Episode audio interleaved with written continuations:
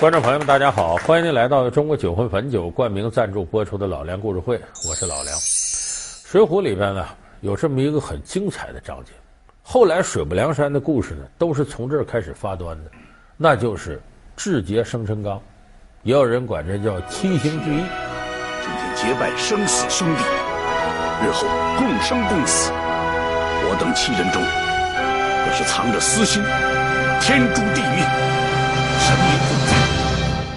就说这个晁盖、吴用啊、刘唐、阮氏三雄这么哥七个凑到一块儿了呢，要把这个生辰纲给结了，策划这个事儿。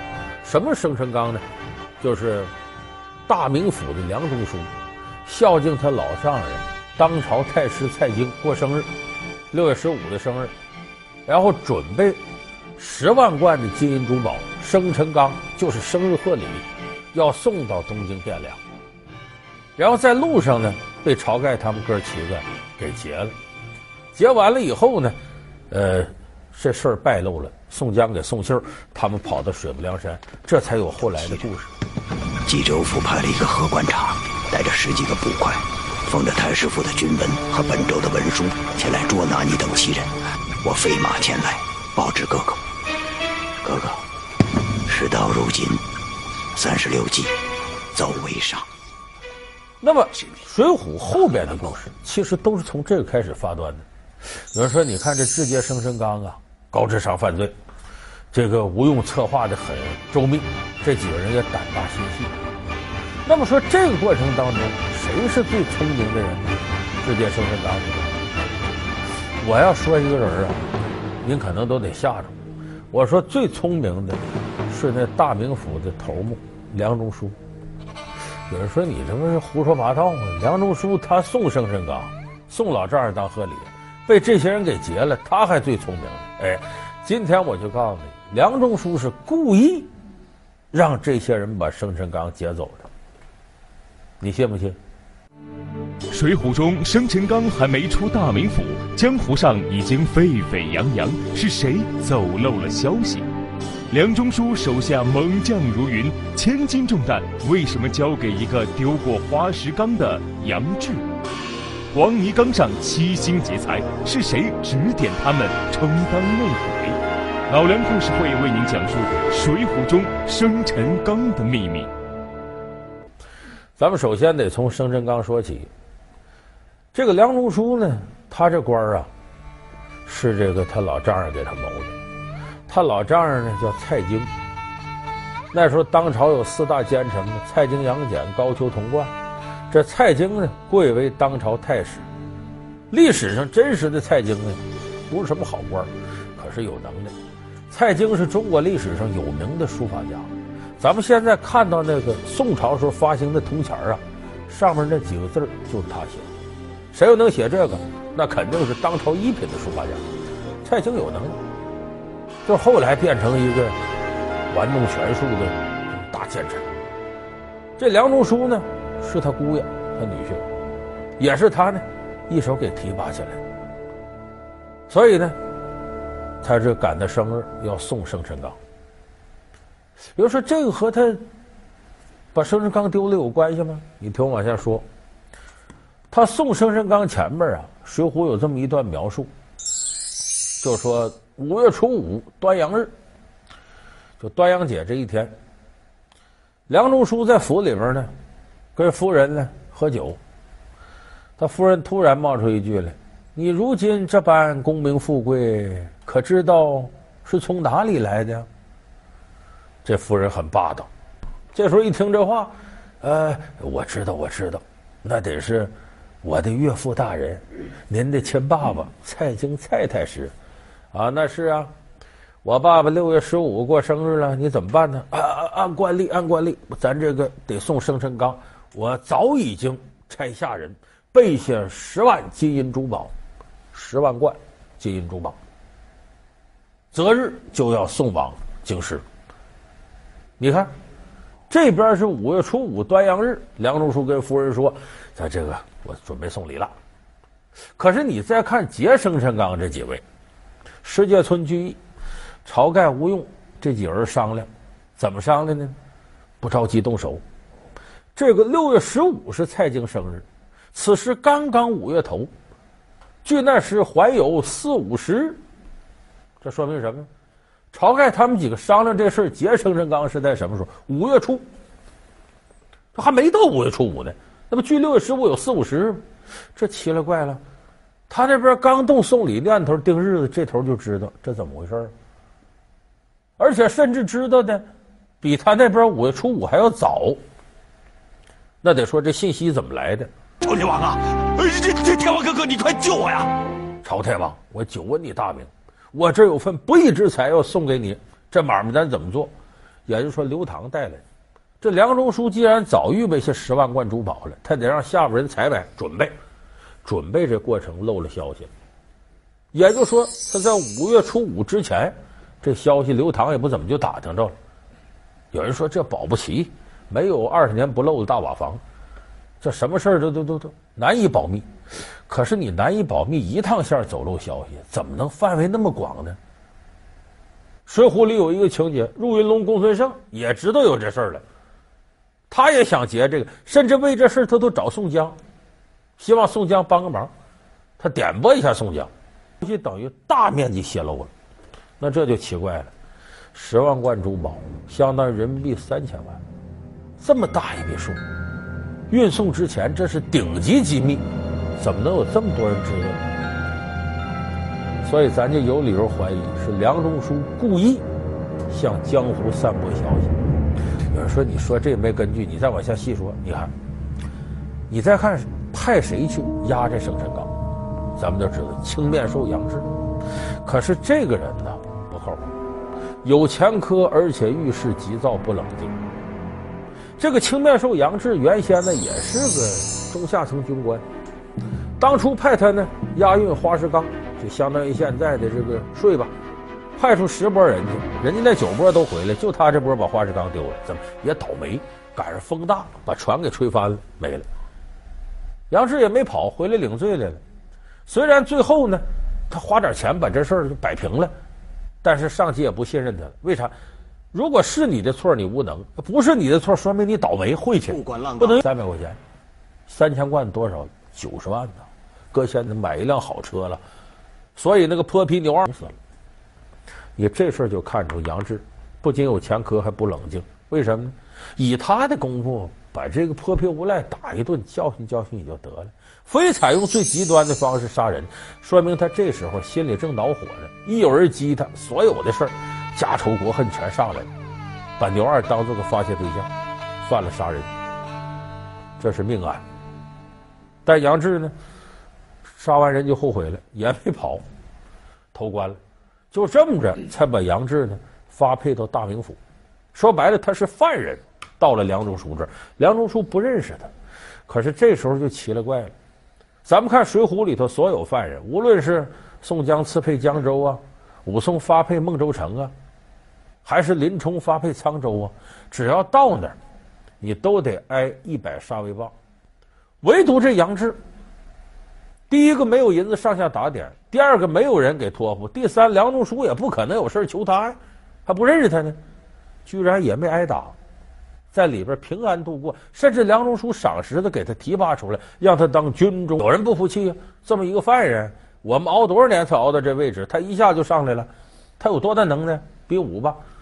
梁中书派军中另一员副将叫周瑾跟他打，杨志把周瑾给打败了，惹恼使大斧子宣华府来气了，说那周瑾呢久病初愈，就是刚刚痊愈，精神头不够，你赢他算什么英雄？有本事在我的马下走上石河，这就一大疑点。你说杨志哪块能得梁中书欢心，对他这么好呢？其实梁中书这时候已经准备好了。诚心拿杨志当替死鬼，就是早就相中了这么一个人，让他运生辰纲，干嘛？你这人有前科，行事鲁莽，你押运生辰纲这一道，就非常容易给劫道人可乘之机，把这生辰纲送出去，完成任务。即使你送不出去也不要紧，我这生辰纲我都弄好了，到那真出点什么事也弄你们监守自盗。我说到这儿，有的朋友说。老梁，你越说越不像话了。再怎么着，那里头十万贯呢？你没解释这事儿啊？就这么白白送给晁盖他们，让人劫走了，梁中书不心疼吗？哎，我告诉大家，生辰纲里头绝没有十万贯，那是假的。老梁故事会为您讲述《水浒》中生辰纲的秘密。好，欢迎您回到中国酒魂汾酒冠名赞助播出的《老梁故事会》。咱们前面说生辰纲十万贯多少钱？三千万人民币。这梁中书啊，不是送一回生辰纲。蔡老太师活得挺结实的，一时半会儿死不了，年年都得过生日。可是不送又不行，自个儿老丈人他也怕丢官。那最好的方法是什么呢？哎，我送，但送半道啊，让人给劫了。没办法，用这个方法摆脱了自己的负担，同时也能够对老太师、对老丈人有所交代。要说你怎么知道他那十万贯珠宝是假的？这都是假的，像我刚才说，上面一层美金，底下假的。说这书里写了吗？写了，你看呢？晁盖他们把这钱劫来了。我刚才说十万贯等于三千万人民币，劫完之后是不是得分呢？最后怎么犯的案子呢？分给这个白日鼠白胜卖酒那个鸡鸣狗盗之辈给了他，他拿回去不捡捡，就耍钱去。白大郎，你这是输了快有三百两了。就是赵官爷来了，咱也管不了。人就奇怪了，这个主平常穷的叮当响，怎么有这么多钱耍钱呢？有人报官，搜出一小包金银证据，这就是漏洞。为啥？十万贯等于三千万人民币，白鼠白胜也是这个七八个合伙人之一，分他钱分的再少，你得堵他嘴呀、三千万人民币里头给他几百万，不很正常吗？那既然给几百万，如何一小包金银？这不合道理啊！有人说，那他耍钱输了，他刚去耍钱就犯了案子，再输能输多少？在平常这么人物耍钱，你能相信他能输很多钱吗？没那么大局，关键的。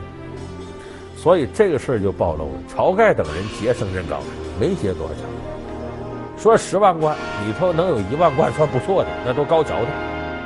就说这其实呢，是梁中书做这么一个局，先把风放出去，然后他再设立几条保底措施，就是你想不被劫都难。首先一个呢，他告诉杨志，呃，不用给你太多人啊，严道那样，这个弄上旗子，写着“敬献太师生辰纲”，我已着落大名府差十辆太平车，精心挑选出十个禁军军汉。个个以一当百，听你调遣，押送车子。每辆车子上插有一面黄旗，上面写“贺太师生辰纲”，三日内启程。你咱听听，这道上要盗贼众多，你这么干不等于自己暴露目标吗？这是诚心。而杨志还真不明白这道理，还跟梁中书犟呢。大人不能这么干呐，我得化妆成客商，我怎么怎么着。如今盗贼猖獗，此去东京又无水路，都是汉路。恩相摆开这种阵势，上面插着旗子，等于是告诉别人这里面就是金银宝物，那贼人又怎能不来抢劫？杨志还以为梁中书不懂江湖规矩，其实他哪知道梁中书这是害他的。一看杨志呢要化妆成客商，这个时候梁中书在保生辰纲的队伍里埋上内鬼了。什么内鬼呢？咱们知道这里头有那么几位，三位，两个虞侯，一个老督管，陪着杨志一道压生辰纲。走的时候，梁中书对三位说了段意味深长的话。小人在，这些干系都是在杨志身上。你们三人与他结伴而行，一路上早起晚行，歇息都要听杨志调遣。你听这话什么意思？所有干系他一人承担，你们该怎么着怎么着，别管他。这是暗示，就是你们得充当内鬼，一定让他把这生辰纲丢了。所以你看沿路之上，这杨志倒是啊小心谨慎，哎，饥餐渴饮，小心夜宿。可这老督管和俩虞侯不是这么挑刺儿，就那么挑刺儿。天太热，不能走了，前面得歇会儿啊。到了黄泥岗这个险恶之地，累得不行，不走了。杨志这不行，这前不着村后不着店，若是有歹人，可怎么办？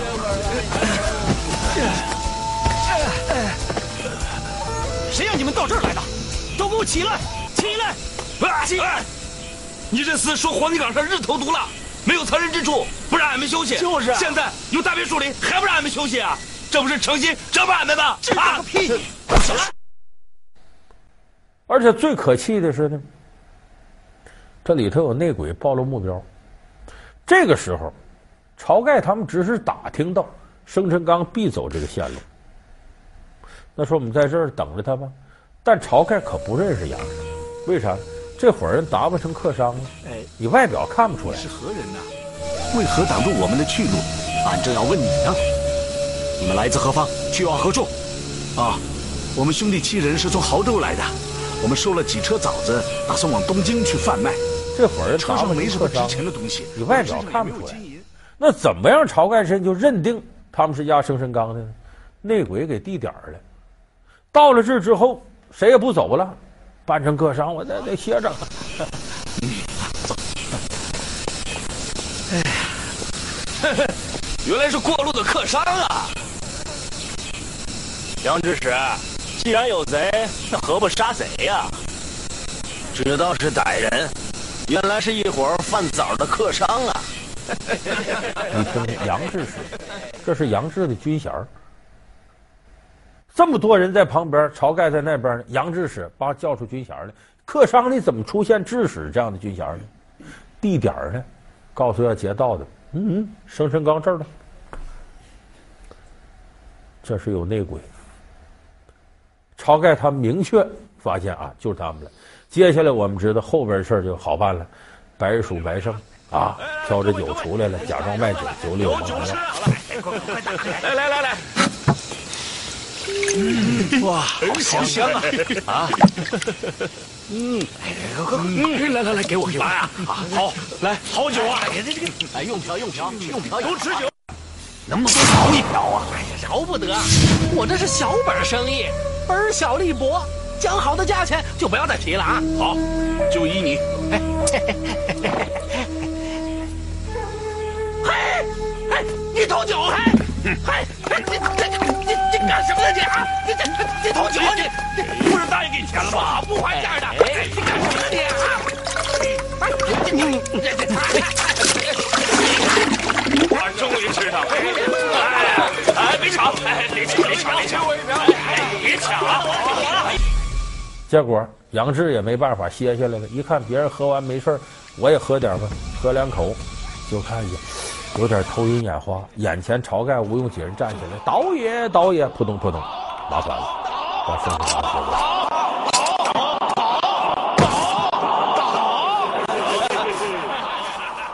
所以智劫生辰纲其实是梁中书啊，让出去这个，就让你接。出了事儿呢，罪过往杨志身上一推，他跟自个儿老丈人有交代。所以智劫生辰纲这过程，你看看梁中书精密策划，说他怎么这么熟这一套呢？水浒里提了，去年的生辰纲也被劫了，我估计梁中书也是这么干的，被劫两回了。水浒今后再没提过梁中书生辰纲，为啥？蔡京一看总结，先别送了。梁夫人一看，这咱年年咱这么损失也受不了啊！我爹那得不着，咱也丢了。后来就再没送过生辰纲，所以梁中书所有的策划完全成功，咱得佩服梁中书啊，大聪明人，我们老梁家有能人呐。好，感谢您收看这期老梁故事会，我们下期节目再见。老梁故事会是由中国酒魂汾酒冠名赞助播出。